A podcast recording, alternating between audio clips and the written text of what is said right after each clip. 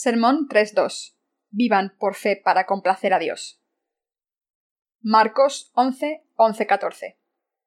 Y entró Jesús en Jerusalén y en el templo, y habiendo mirado alrededor todas las cosas, como ya anochecía, se fue a Betanía con los doce. Al día siguiente, cuando salieron de Betanía, tuvo hambre. Y viendo de lejos una higuera que tenía hojas, fue a ver si tal vez hallaba en ella algo. Pero cuando llegó a ella, nada halló sino hojas, pues no era tiempo de higos. Entonces Jesús dijo a la higuera, Nunca jamás coma nadie fruto de ti. Y lo oyeron sus discípulos. Marcos 11, 20-24. Y pasando por la mañana vieron que la higuera se había secado desde las raíces. Entonces Pedro, acordándose, le dijo, Maestro, mira, la higuera que maldijiste se ha secado. Respondiendo Jesús les dijo, Tened fe en Dios, porque de cierto os digo que cualquiera que dijere a este monte, Quítate y échate en el mar, y no dudare en su corazón, sino creyere que será hecho lo que dice, lo que diga le será hecho. Por tanto, os digo que todo lo que pidiereis orando, creed que lo recibiréis y os vendrá. Está escrito en el pasaje de las Escrituras de hoy. Y pasando por la mañana, vieron que la higuera se había secado desde las raíces. Entonces Pedro, acordándose, le dijo Maestro, mira, la higuera que maldijiste se ha secado. Respondiendo Jesús les dijo Tened fe en Dios, porque de cierto os digo que cualquiera que dijere a este monte Quítate y échate en el mar, y no dudare en su corazón, sino creyere que se ha hecho lo que dice, lo que diga le será hecho. Por tanto, os digo que todo lo que pidiereis orando, creed que lo recibiréis y os vendrá. Marcos 11, 20, 24. Como dice este pasaje, Dios quiere que tengan fe en Él. Dios nos pide que tengamos fe en nuestros corazones. Dependiendo de si sus corazones tienen fe en Dios o no, seremos bendecidos por Dios o abandonados por Él. Si nuestros corazones tienen fe en Dios, no solo podemos ser salvados de nuestros pecados por Dios, sino que además seremos librados del diablo. Nuestros deseos se cumplirán y recibiremos todas sus bendiciones. Dios nos pide que todo el mundo tenga fe en Él. La cuestión más crítica es tener fe en Dios. ¿Por qué maldijo el Señor a la higuera? Cuando nuestro Señor fue de Betanía a Jerusalén, vio una higuera en la distancia y tuvo hambre, por lo que fue a la higuera para tomar algunos higos. Pero cuando el Señor llegó allí, el higo no tenía frutos. Está escrito aquí en la Biblia que el árbol no tenía frutos porque no era la estación para los higos. Marcos 11:13. Pero a pesar de esto, nuestro Señor le dijo a este árbol, Nunca jamás coma nadie fruto de ti. Marcos 11:14. Probablemente no crean que nuestro Señor hubiese cometido un error aquí, o que no supiese si era la estación de los higos o no. Las higueras suelen dar fruto y ser cosechadas desde la mitad del verano hasta el final del otoño. Su fruto es muy nutritivo y sabroso. Las higueras son muy comunes en países como Japón e Israel, pero aquí en Corea no vemos muchas, ya que las consideramos árboles prohibidos y no nos gusta tenerlos en nuestros jardines. Las hojas de las higueras son muy grandes y anchas y tienen forma de mano grande. Volviendo al pasaje de las escrituras de hoy, cuando nuestro Señor fue a la higuera, vio que no tenía fruto. El Señor maldijo a la higuera diciendo, Nunca jamás coma nadie fruto de ti. Marcos 11:14. Más adelante, quizás, la mañana siguiente, los discípulos vieron que la higuera se había marchitado hasta las raíces. ¿Qué tipo de corazón quiere Dios que tengamos? Quiere que nuestros corazones tengan fe en su justicia. Nuestros corazones deben tener fe en la justicia de Dios. Dios nos dijo que maldeciría a los que no tuviesen fe en su justicia, de la misma manera en que maldijo a la higuera en el pasaje de las Escrituras de hoy. El Señor nos ha salvado a través de la justicia de Dios, y nos está diciendo que maldecirá a los que se nieguen a creer en esta salvación. Esto significa que el estar bendecidos o maldecidos por Dios depende de si nuestros corazones tienen o no fe en la justicia de Dios. Estamos benditos por Dios cuando creemos en su justicia. Lo que debemos creer aquí es que es absolutamente indispensable para tener fe en que Jesús ha salvado a todo el mundo de los pecados, al encarnarse en un hombre, cargar con los pecados del mundo al ser bautizado por Juan el Bautista y derramar su sangre en la cruz. Solo cuando tenemos esta fe podemos ser salvados y recibir la vida eterna. Solo al creer en este Evangelio del agua y el Espíritu que Dios nos ha dado, podemos convertirnos en sus hijos. Ahora que hemos sido salvados de todos los pecados de este mundo, debemos vivir por fe. Dios quiere que creamos en su justicia y la prediquemos de todo corazón. Nuestro Señor dijo en Marcos 11, 22, 24. Tened fe en Dios, porque de cierto os digo que cualquiera que dijere a este monte, quítate y échate en el mar, y no dudare en su corazón, sino creyere que será hecho lo que dice, lo que diga le será hecho. Por tanto, os digo que todo lo que pidiereis orando, creed que lo recibiréis y os vendrá. Orar a Dios es pedirle ayuda. Se trata de contarle nuestros deseos a Dios. Y como nuestro mayor deseo es vivir por el Señor, todos debemos orarle así. Señor, quiero vivir una vida justa. Quiero vivir como tu testigo. Quiero trabajar por tu justicia y recibir tus bendiciones durante toda mi vida. Cuando le contamos nuestros deseos a Dios y le pedimos ayuda, Él nos escuchará y contestará todas nuestras oraciones. Dios se complace en contestar todas nuestras peticiones cuando creemos en su justicia y la predicamos. Ahora que hemos sido salvados de todos nuestros pecados por fe, ¿cómo debemos vivir el resto de nuestras vidas? ¿Cómo debemos vivir nuestras vidas ahora que hemos sido librados de los pecados del mundo? La respuesta es simple y obvia. Debemos vivir por fe. Para ello debemos escuchar la palabra de Dios en su iglesia, porque la iglesia dice, Así que la fe es por el oír y el oír por la palabra de Dios. Romanos 10:17. Por tanto, es muy importante ir a la iglesia de Dios y escuchar su palabra. Solo entonces surge la fe en Dios. Aunque hemos sido salvados de nuestros pecados, no sabríamos qué hacer si no hubiésemos escuchado o entendido la justa palabra de Dios. El Señor nos dijo, Buscad primero el reino y su justicia, y todo lo demás se os dará por añadidura. Mateo 6:33. Por tanto, todos nosotros debemos buscar primero el reino de Dios y su justicia. Y esta vida de fe se vive cuando oramos para que el Evangelio del agua y el Espíritu se predique por todo el mundo. ¿De verdad quieren vivir con las bendiciones de Dios, haciendo la obra del Evangelio que complace a Dios?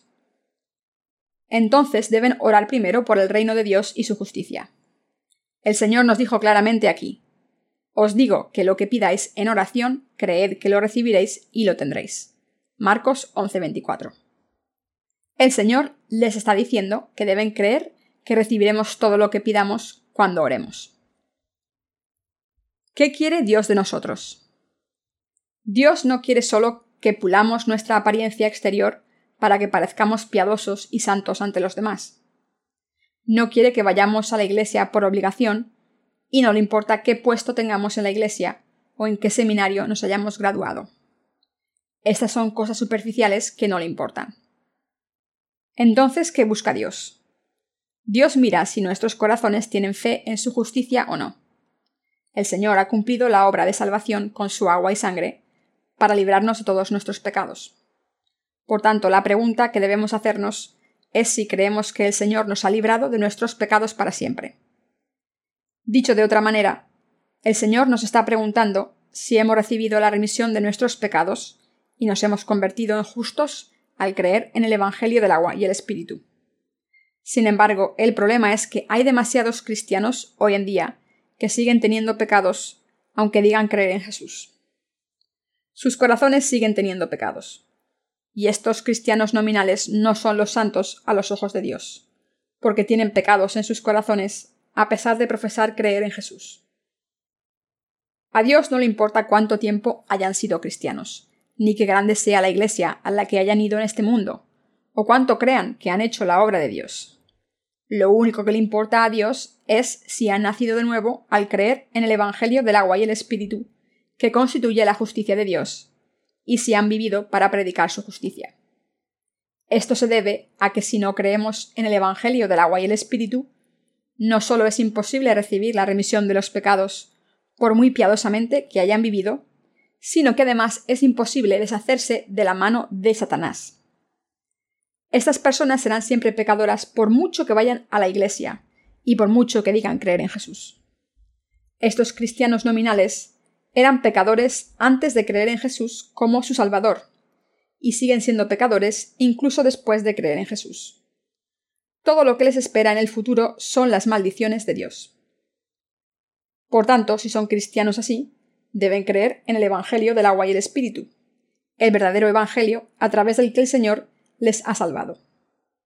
Si creen en esta palabra de salvación que Dios les ha dado en su corazón, se convertirán en hijos suyos. Pero si por otro lado han creído en el Evangelio del agua y el Espíritu de corazón, se han convertido en personas justas. Todos los que creemos en el Evangelio del agua y el Espíritu estamos sin pecados. No importa si tienen conocimiento de la Biblia o no, porque si sus corazones tienen fe en el Evangelio del agua y el Espíritu, no tienen pecados. Nosotros somos ese tipo de cristianos que creen que Jesús vino por el Evangelio del agua y el Espíritu para salvar a los pecadores de todos nuestros pecados. El Señor no vino para salvar a los que se creen justos, sino a los pecadores. Y nosotros creemos en esta salvación que constituye la justicia de nuestro Señor. La justicia del Señor es el hecho de que cargó con nuestros pecados al ser bautizado por Juan el Bautista, y fue condenado en la cruz en nuestro lugar.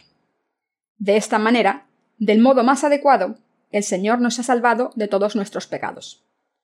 Aceptó todos los pecados de la raza humana al ser bautizado por Juan el Bautista, el representante de toda la humanidad, y derramó su sangre en la cruz en nuestro lugar. Y se levantó de entre los muertos, el Señor ahora está sentado a la derecha del trono de Dios Padre. La cuestión ahora es si creemos o no de todo corazón que el Señor nos ha salvado de esta manera. Si creen en el Evangelio del agua y el Espíritu de corazón, serán salvados, pero si no creen en este verdadero Evangelio de corazón, seguirán siendo pecadores para siempre. Por mucho que conozcan la Biblia, o muy santos que pretendan ser, si no creen en Jesucristo, que vino por el agua y la sangre, serán como la higuera sin fruto mencionada en el pasaje de las Escrituras de hoy, que no tenía nada más que hojas abundantes. Jesús cargó con todos nuestros pecados a través del bautismo recibido de Juan el Bautista. Esta tarde he tenido la oportunidad de ver la película Ben-Hur en la televisión. Esta película describe el nacimiento de Jesucristo, el Hijo de Dios, a través del cuerpo de la Virgen María en un cuerpo humano. Cuando Jesús nació, tres reyes magos del este fueron a buscarlo guiados por su estrella, y le ofrecieron oro, incienso y mirra. Los pastores que había en el campo también fueron a ver a Jesús e hicieron sonar sus trompetas para celebrar el nacimiento del rey. El protagonista de esta película es un noble judío llamado Benur, que vivió en tiempos de Jesús cuando Israel era una colonia del Imperio romano. Benur tenía un amigo de la infancia llamado Mesala, un ciudadano romano que vuelve a Israel como comandante de una brigada romana. Benur está contento de ver a su amigo y le invita a su casa para cenar. Pero la hermana de Benur está enamorada de Mesala, quien la ve de una manera diferente ahora que es comandante. Aunque Mesala ha perdido interés en la hermana de Benur, ella todavía le muestra afecto. Más adelante, cuando la familia de Benur está viendo el desfile de bienvenida para el gobernador romano desde el tejado, se cae una baldosa de la casa y asusta al caballo del gobernador, que lo tira de su lomo. Benur es culpado por este accidente y es destinado a las galeras como esclavo, mientras que el resto de su familia va a la cárcel. Mesala, su amigo, es el que lo manda a las galeras. Benur cree en Dios, mientras que su amigo cree en los dioses romanos, y este es el punto importante de la película. Mientras Benur está muriendo de sed de camino a las galeras, un joven se le acerca y le da agua. Este joven es Jesucristo. En aquel entonces Jesús estaba en este mundo. En otras palabras, el escritor de Benur centró su historia en tiempos de Jesús. Después de pasar tres años en las galeras como esclavo, Benur salva al comandante de la flota romana durante una batalla, y este comandante lo adopta. Como resultado, Benur es liberado de la esclavitud y vuelve a Judea y al final de la película se venga de Mesala al vencerle en una carrera de carros, en la que Mesala muere aplastado. Mientras tanto, la madre y las hermanas de Benur contraen la lepra en la cárcel sucia y húmeda en la que estaban retenidas. Pero cuando ven a Jesús ser crucificado, su lepra es sanada. Esto nos muestra que Jesús ha borrado todos los pecados de la raza humana al venir a este mundo, ser bautizado por Juan el Bautista cuando tenía 30 años y morir en la cruz a los 33. En la Biblia la lepra representa los pecados. El que la madre y las hermanas de Benur fuesen curadas de la lepra en el momento en que Jesús murió significa que sus pecados fueron redimidos a través de su bautismo y su sangre derramada en la cruz. Esta película está basada en la novela del mismo título, escrita por Louis Wallace, y que tiene como subtítulo Una historia de Cristo. Hay una historia interesante detrás de esta novela. Wallace intentó demostrar que Jesús era un mero producto de la imaginación de los seres humanos, y decía que no era un personaje real, y que los que creen en él están equivocados. Para probar su idea, Wallace realizó muchas investigaciones, pero después de revisar todas las pruebas históricas y arqueológicas, no tuvo más remedio que arrodillarse y confesar Jesús, eres mi Salvador y mi Maestro. En vez de probar que Jesucristo era un personaje ficticio, Wallace escribió su novela Ben-Hur, centrada en tiempos de Jesús, para demostrar que Jesucristo borró todos los pecados de la humanidad y que es el verdadero Salvador de la humanidad. Dicho de otra manera, a través de esta historia de un noble israelita durante la colonización romana, Wallace quiso contar la historia de Jesucristo y proclamarle Salvador de todos los pecadores. Mis queridos hermanos, Jesucristo es nuestro Salvador. Dios mismo vino a este mundo como nuestro Salvador. Jesucristo es Dios. El nombre de Jesús significa el Salvador y el nombre de Cristo significa Rey de Reyes. Esto significa que Dios mismo, el Rey de Reyes y el Creador del universo, vino a este mundo encarnado en un hombre. El Rey de Reyes y Dios mismo vino personalmente a este mundo como nuestro Salvador y nos ha salvado a través de su agua y sangre. ¿Cómo consiguió esto el Señor? Lo consiguió al ser bautizado a los 30 años, derramar su sangre en la cruz, entregar su vida y comprarnos con el precio de su propia sangre. Jesús borró todos nuestros pecados al ser bautizado por Juan el Bautista. Cargó con todos nuestros pecados para siempre a través de su bautismo y los borró completamente. Por eso Jesús fue crucificado hasta morir. Cuando fue crucificado un soldado romano, le perforó el costado con una lanza para comprobar si había muerto. Entonces de su costado salió una mezcla de agua y sangre. Juan 19:34. Así la Biblia nos enseña con todo detalle que el Señor nos ha salvado a través de su sangre y su agua. Jesús, el Hijo de Dios, vino a este mundo y nos salvó no solo con palabras, sino con acción, cargando con todos nuestros pecados con su bautismo. El Señor nos ha salvado al cargar con todos nuestros pecados a través de su bautismo. Y al cargar con todos los pecados de la humanidad, fue condenado en nuestro lugar para pagar el precio de todos nuestros pecados con su propia vida. La Biblia dice que como Jesucristo fue bautizado por Juan el Bautista y fue crucificado, pudo librarnos de todos nuestros pecados. Los que creen en esta verdad son los que creen en la palabra del Evangelio del agua y el Espíritu completamente. Solo estas personas que creen en la palabra de Dios completamente pueden ser liberadas de los pecados del mundo. ¿Tienen fe en el Evangelio del agua y el Espíritu en sus corazones? ¿De verdad creen en esta verdad del Evangelio del agua y el Espíritu? Dios quiere que todas las higueras den fruto. Dicho de otra manera, Dios quiere que tengan fe en el Evangelio del agua y el Espíritu, su palabra. El Señor está preguntando si tienen pecados.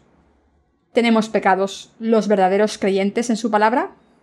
No, no tenemos pecados. Entonces, ¿cómo nos ha salvado el Señor de nuestros pecados? Nos ha salvado al venir a este mundo, cargar con todos los pecados, al ser bautizado por Juan el Bautista, mediante la imposición de manos del Antiguo Testamento y ser condenado a morir en la cruz por nosotros. Solo al creer en esta verdad nuestro corazón puede estar sin pecados. El no tener pecados es el fruto de la fe verdadera. y esta fe es la que el Señor nos pide. El profeta Isaías dijo, Mas él herido fue por nuestras rebeliones, molido por nuestros pecados. El castigo de nuestra paz sobre él, y por su llaga fuimos nosotros curados. Isaías 53:5. Aunque Jesucristo nunca cometió ningún pecado, como cargó con todos los pecados en el río Jordán a través de su bautismo, tuvo que morir en la cruz. ¿Cuál es la verdad de salvación? El Evangelio que proclama que el Señor nos salvó a través de su agua, su sangre y el Espíritu. Al creer en este Evangelio de verdad, podemos llegar a la verdadera salvación. ¿Creen en esta verdad con todo su corazón? La Biblia dice claramente, porque con el corazón se cree para justicia, pero con la boca se confiesa para salvación. Romanos 10:10. El que tengan esta verdadera fe o no depende de si creen o no en el Evangelio del agua y el Espíritu. Y esta fe es lo que determina si reciben la salvación o la destrucción eterna. Su fe no debería ser como la de la higuera, que no tenía nada más que hojas densas, sino que debe ser sincera. La cuestión es si tienen o no fe en el Evangelio del agua y el Espíritu en sus corazones.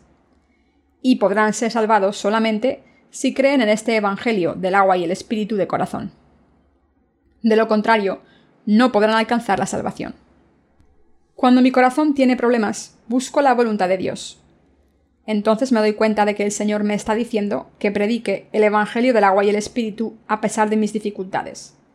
Sin embargo, no estoy predicando este Evangelio por mis propios esfuerzos, y la gente no recibe la remisión de los pecados por mi trabajo solamente. No debo pensar que estoy haciendo la obra de Dios gracias a la ayuda de otras personas. Por tanto, hay muchos trabajadores que me ayudan a predicar el Evangelio, pero Dios ha planeado dar la salvación a todo el mundo mediante el Evangelio del agua y el Espíritu. Por tanto, hemos estado predicando el Evangelio en todas partes, tanto en casa como en el extranjero, y creemos que gracias al plan de Dios hemos podido predicarlo hasta este momento.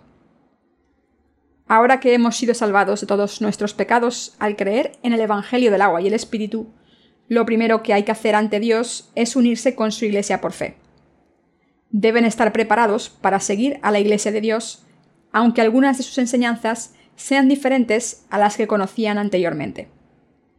Esto requiere que se unan a la Iglesia de Dios. Y todos ustedes deben desear convertirse en obreros de la justicia ante Dios. Como han recibido la remisión de los pecados al escuchar el Evangelio del agua y el Espíritu, deben intentar convertirse en obreros que predican este verdadero Evangelio a los demás. ¿Cómo deben vivir los santos salvados? Ahora que hemos recibido la remisión de los pecados, al creer en el Evangelio del agua y el Espíritu, ¿cómo debemos vivir? Aunque hemos sido salvados de los pecados y no tenemos pecados, todavía nos preocupamos de cómo vivir en este mundo. Cuando teníamos pecados, solíamos confesarlos ante Dios para que nos perdonase. Pero ahora que no tenemos más pecados, no necesitamos ofrecer oraciones de penitencia. Así que la única preocupación que debemos tener es cómo vivir en el mundo. Sin embargo, antes de preocuparnos por esto, debemos buscar el reino de Dios y su justicia. Por fe debemos hacer todo lo que le complace a Dios. ¿Qué le complace a Dios? Dios se complace cuando servimos al Evangelio del agua y el Espíritu. ¿Cómo debemos servir al Evangelio del agua y el Espíritu? Para servir a este Evangelio, primero debemos unir nuestros corazones con la Iglesia de Dios y unir nuestros esfuerzos. Hasta ahora seguramente habrán ofrecido oraciones de penitencia todos los días, intentando ser salvados de sus pecados en vano. Pero de ahora en adelante deben vivir confiando en el Evangelio del agua y el Espíritu y haciendo la obra de Dios en sus vidas. Esta es la vida que toda persona justa debe vivir, nuestro Señor ha vencido al mundo, ha vencido al diablo. Por tanto, nosotros también podemos vencer al diablo si creemos en la justicia del Señor. El diablo no puede vencernos. Mientras creamos en la justicia de Dios, Satanás no puede obrar en nuestras vidas. Aunque Satanás intente asustarnos y amenazarnos, siempre podemos levantarnos contra él por fe en el Evangelio del agua y el Espíritu y reprenderle diciendo, Satanás, te ordeno en el nombre de Jesucristo que te alejes de mí.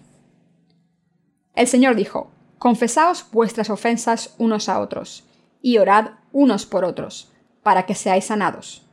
La oración eficaz del justo puede mucho. Santiago 5:16. Cuando los que creemos en la justicia de Dios oramos sin cesar, podemos ver cómo toda la obra de Dios se cumple ante nuestros ojos, gracias a nuestra fe. ¿Cómo quieren vivir? Estoy seguro de que quieren vivir para complacer a Dios. ¿Quieren vivir para la predicación del Evangelio del agua y el Espíritu? ¿Quieren dedicar toda su vida para predicar el Evangelio? Si es así, deben mantener su fe a toda costa. Todos nosotros debemos defender la fe que complace al Señor. Y debemos orar por fe, pidiendo al Señor que nos permita vivir una buena vida, aunque no lo merezcamos. Dios nos dará todo lo que le pidamos siempre que le parezca bien. Dios contestará nuestras oraciones si creemos que su voluntad es buena. La palabra de Dios dice que si tenemos fe como la semilla de mostaza, si le decimos a una montaña que se aparte y se tire al mar, lo hará. ¿Y ustedes? ¿Tienen esta fe tan pequeña como la semilla de mostaza en su corazón, como Dios quiere? Nuestro Señor dijo que si tenemos esta fe tan pequeña como una semilla de mostaza, podremos mover montañas. Una semilla de mostaza es tan pequeña que apenas se puede ver y puede volarse fácilmente con el viento. Es así de pequeña. Sin embargo, aunque nuestra fe sea así de pequeña, Dios contestará todas nuestras peticiones siempre, y cuando oremos según su voluntad, en vez de nuestra voluntad. Aunque mi fe no sea perfecta, creo en la justicia del Señor. Y estoy seguro de que ustedes también creen en la justicia del Señor. Por tanto, aunque no lo demostremos con demasiadas emociones, si oramos a Dios de todo corazón, por una buena causa, Dios contestará nuestras oraciones y cumplirá todos nuestros sueños. Esta es la fe indispensable para todos los santos. Como hemos sido salvados por fe, de ahora en adelante debemos vivir por fe para complacer a Dios. Todos debemos vivir para complacer a Dios. Orar a Dios para que nos bendiga para vivir así, y creer que Dios nos ayudará a vivir así. Debemos confiar en Dios y esperar su ayuda por fe. ¿Creen en Dios? Si es así, tengan un sueño que le complazca en sus corazones. Hacer la obra de la voluntad de Dios no se hace dependiendo de nuestras circunstancias, sino que se hace por fe. La Biblia dice que la fe es la sustancia de las cosas que se esperan. Hebreos 11.1. Esto significa que si tienen esperanza en sus corazones, deben pedirle a Dios lo que quieran en oración y esperar pacientemente por fe y entonces Dios hará lo que le hayan pedido. ¿Qué tipo de esperanza tenemos? Todos debemos tener una esperanza justa ante Dios. Quien haya sido salvado debe tener un sueño que merezca la pena ante Dios. José era un soñador. Un día José vio en un sueño diez ramas de trigo levantadas y postrándose ante su rama. Entonces les contó este sueño a su padre y hermanos. Sus hermanos se ofendieron y se preguntaron si creía que ellos se tendrían que arrodillar ante él, cuando en realidad era más joven que los demás. Entonces vendieron a José a unos mercaderes viajantes sin decírselo a su padre. Pero ¿qué pasó con el sueño de José? ¿Se hizo realidad? Se hizo realidad al final y se convirtió en el gobernador de la tierra de Egipto. Cuando hubo una hambruna grave en Egipto y en las zonas vecinas, los hermanos de José fueron a Egipto a comprar grano y se arrodillaron ante él porque era el gobernador de Egipto. Su sueño se hizo realidad. Como José, todas las personas salvadas deberían tener un buen sueño. Cuando nací de nuevo, solía soñar con predicar el Evangelio por todo el mundo. Antes de nacer de nuevo, creía solamente en la sangre derramada en la cruz y por tanto seguía siendo un pecador. Sin embargo, conocí el Evangelio del agua y el Espíritu a través de la palabra de Dios escrita y creí en él de todo corazón. Después de nacer de nuevo, lo primero que le pedí a Dios en mis oraciones fue que me permitiera predicar su Evangelio. Así que le dije a Dios en mis oraciones, Señor, la gente de todo el mundo no conoce el Evangelio del agua y el Espíritu verdadero. Dame fuerzas y abre el camino para poder predicar el Evangelio por todo el mundo. ¿Cómo podría haber orado así si no hubiera sido salvado? ¿Qué fe y qué poder tenía entonces? Pero tenía tanta ambición por el Señor que en cuanto fui salvado, lo primero que hice fue pedirle a Dios que me permitiese predicar su Evangelio por todo el mundo. Y Dios ha cumplido mi sueño. ¿Y ustedes? ¿Cuál fue la primera esperanza que surgió cuando fueron salvados de sus pecados, al creer en el Evangelio del agua y el Espíritu? ¿Quisieron hacer la obra de Dios? ¿Recibir sus bendiciones y vivir por una buena causa? ¿O quisieron vivir una vida cómoda para satisfacer su propia carne? ¿Cuál es el sueño de sus corazones? Deben tener un sueño bello y bueno, aunque crean que es imposible en sus circunstancias actuales. Deben creer en Dios de la manera adecuada. Deben tener la esperanza ante Dios. Quien no tiene sueños es un hombre muerto. Todas las personas salvadas deben confiar en Dios y buscarle ayuda de Dios en vez de mirar sus propias circunstancias. Deberían pedirle a Dios que cumpla sus sueños orando Señor, soy un hombre justo porque creo en ti. Bendíceme, Señor, para que sirva al Evangelio del agua y el Espíritu con todo mi corazón. Entonces serán bendecidos en cuerpo y en espíritu.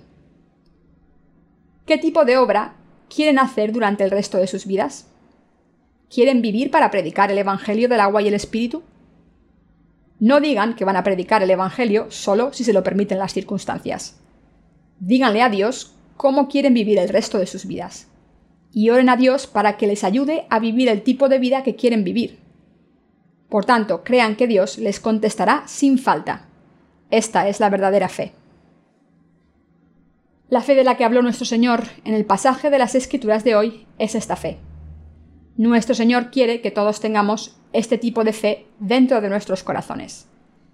Si vamos a la iglesia como si fuera una tradición y oramos a Dios para que nos dé prosperidad material, entonces seremos como la higuera, que solo tenía hojas pero no fruto. Y esta fe estará muerta. Los que van a la iglesia y tienen pecados, morirán. De hecho, si van a la iglesia sin recibir la remisión de los pecados, se arruinarán. Incluso podrán llegar a estar poseídos por un demonio si van a la iglesia sin creer en el Evangelio del agua y el Espíritu. Satanás nuestro enemigo, me gustaría compartir mi testimonio personal sobre cómo estuve poseído por un demonio. En el pasado, cuando no conocía el Evangelio del agua y el Espíritu, estaba poseído por un demonio. Este demonio solía susurrar en mi oído y acusarme de mis pecados sin cesar. No me gustaba nada esto, pero no podía escapar del demonio. Me seguía a todas partes y me atormentaba con acusaciones una y otra vez. Incluso cuando le decía que me dejase, no me dejaba. Este demonio me condenaba cada vez que cometía errores por culpa de mi debilidad. Al final mi condición me deterioró tanto que me cansé de todo. Tenía miedo de encontrarme con cualquier persona y no podía orarle a Dios cuando lo intentaba. Mi vida era miserable. El demonio intentó hacer que me suicidase. Susurró en mis oídos que sería mejor que me suicidase en vez de vivir una vida tan miserable. Nadie conoce mis pecados ni mis debilidades, ni siquiera las personas que están más cercanas a mí. ¿Quién las conoce entonces? Yo las conozco bien, y el diablo también las conoce bien. Así que el diablo me llevó loco acusándome de mis pecados. Cuando escuché el Evangelio del agua y el Espíritu, el diablo me siguió visitando y atormentándome. Un día decidí luchar con él. Me decidí a luchar contra el diablo sin importar lo que me pasara. Antes solía aceptar lo que Satanás decía cuando me acusaba. Cuando el diablo me lanzaba alguna acusación, yo la solía aceptar, pero un día me negué a aceptarlas. Aunque no podía ver a Satanás con mis ojos, me estaba volviendo loco mi mente. Así que me subí a una montaña cercana, decidido a luchar contra Satanás de una vez. Así que allí le dije al diablo, Hoy voy a oponerme a ti para siempre. Si pierdo, me tiraré por este acantilado, pero si tú pierdes, me tendrás que dejar para siempre. Jesús fue bautizado por Juan el Bautista para cargar con mis pecados y derramó su sangre en la cruz por mí. Fue condenado y murió por mis pecados. Por tanto no tengo pecados. Así que te ordeno que te alejes de mí en el nombre del Señor Jesucristo. En ese momento el diablo se rindió y me dejó. Creí en la palabra del Señor que decía que ha borrado todos mis pecados con su sangre y agua. Por tanto, había recibido la remisión de mis pecados. Cuando creí en esta palabra, ningún diablo podía hacerme nada. Ya no quedaban pecados en mi corazón. ¿Quién podía estar en este corazón sin pecados? El Espíritu Santo había entrado en mi corazón y vivía en él. Y el Espíritu Santo siempre da testimonio del Evangelio del agua y el Espíritu, diciendo, Sí, estás sin pecados. Jesús fue bautizado por ti. Fue crucificado hasta morir y condenado por ti. Todos tus pecados fueron pasados a Jesús cuando fue bautizado, y por tanto ya no tienes pecados. Por eso el Espíritu Santo dentro de mi corazón da testimonio del Evangelio, testificando que mi fe es correcta. Cuando nacen de nuevo, les da dolor de cabeza escuchar sermones predicados por personas que no han nacido de nuevo. Si lo hacen, caerán en la confusión una vez más. Aunque Satanás ya no puede entrar en sus corazones, aún puede atormentarlos desde fuera. Por eso la Iglesia de Dios es indispensable para ustedes, ya que la fe puede salir de la Iglesia de Dios cuando escuchan la verdadera palabra de Dios y pueden levantarse contra Satanás para vencerle de una vez. El diablo ya no puede entrar en nosotros. Aunque hemos nacido de nuevo, todavía Satanás puede llevarnos a los falsos profetas para que no podamos alimentarnos de la verdadera palabra de Dios. El diablo puede hacernos esto. Aunque no nos puede llevar al infierno, puede sacarnos de la iglesia y causarnos muchos problemas y sufrimiento. Esta es la razón por la que debemos vivir en la iglesia de Dios, donde los nacidos de nuevo de Dios se reúnen para adorarle. En esta iglesia de Dios todo líder, todo pastor, todo evangelista y santo ha nacido de nuevo cuando una persona que no ha nacido de nuevo entra en la iglesia. El Evangelio del agua y el Espíritu se le predica a esta persona para que nazca de nuevo. La iglesia de Dios es absolutamente indispensable para los que han nacido de nuevo. Deben predicar el Evangelio del agua y el Espíritu a sus familiares y orar a Dios para que los salve. Entonces Dios obrará en ustedes. Todo lo que tienen que hacer es predicarles el Evangelio del agua y el Espíritu. Mis queridos hermanos, ahora que han nacido de nuevo al creer en la palabra, si viven en la iglesia de Dios y escuchan su palabra detenidamente, su fe crecerá y no solo serán liberados de la opresión de Satanás, sino que además recibirán las bendiciones de Dios. Cuando su alma crezca en la palabra de Dios y en su santa iglesia, ofrecerán su vida entera al Evangelio de Dios. Recibirán bendiciones abundantes de Dios y serán librados del yugo del diablo. Sin embargo, si siguen sentándose en una iglesia cuyos miembros no han nacido de nuevo, después de haber sido salvados, leen libros escritos por autores que no han nacido de nuevo, o escuchan sermones predicados por falsos profetas, caerán en la confusión de nuevo y tendrán muchos problemas. Sus mentes se confundirán de la misma manera en que la tierra estaba vacía y sin forma y las tinieblas cubrían el abismo antes de que Dios creara la luz en este universo. Génesis 1.2. No podrán distinguir la verdad de las mentiras. ¿Han nacido de nuevo al creer en el Evangelio del agua y el Espíritu? ¿De verdad creen en este Evangelio? Si creemos en el Evangelio del agua y el Espíritu, todos debemos tener un sueño bello a los ojos de Dios y pedirle que nos ayude a vivir con justicia y debemos creer sin falta que Dios contestará nuestras oraciones y peticiones. Si creemos en Dios, todo lo que le pidamos sea la realidad. No todas nuestras oraciones serán contestadas enseguida, pero si esperamos pacientemente, Dios contestará nuestras oraciones a su tiempo. Si tenemos un sueño bueno en nuestros corazones y oramos a Dios para que cumpla este sueño, confiando que Él lo hará, Dios contestará nuestras oraciones a su debido tiempo. Quizás tardará un mes, varios meses o incluso un año, pero Dios nos contestará. Así es como Dios obra en nuestras vidas. Muchos falsos profetas que no han nacido de nuevo dicen que si ofrecen mucho dinero a Dios, serán bendecidos y serán ricos. Pero esto es mentira. Si no creen en Dios de corazón, no tendrán nada que ver con Dios. Deben creer en Dios de todo corazón. ¿Cómo deben creer en Dios entonces? ¿De verdad creen de todo corazón que Jesucristo es el Salvador que les ha librado a través de su agua y sangre?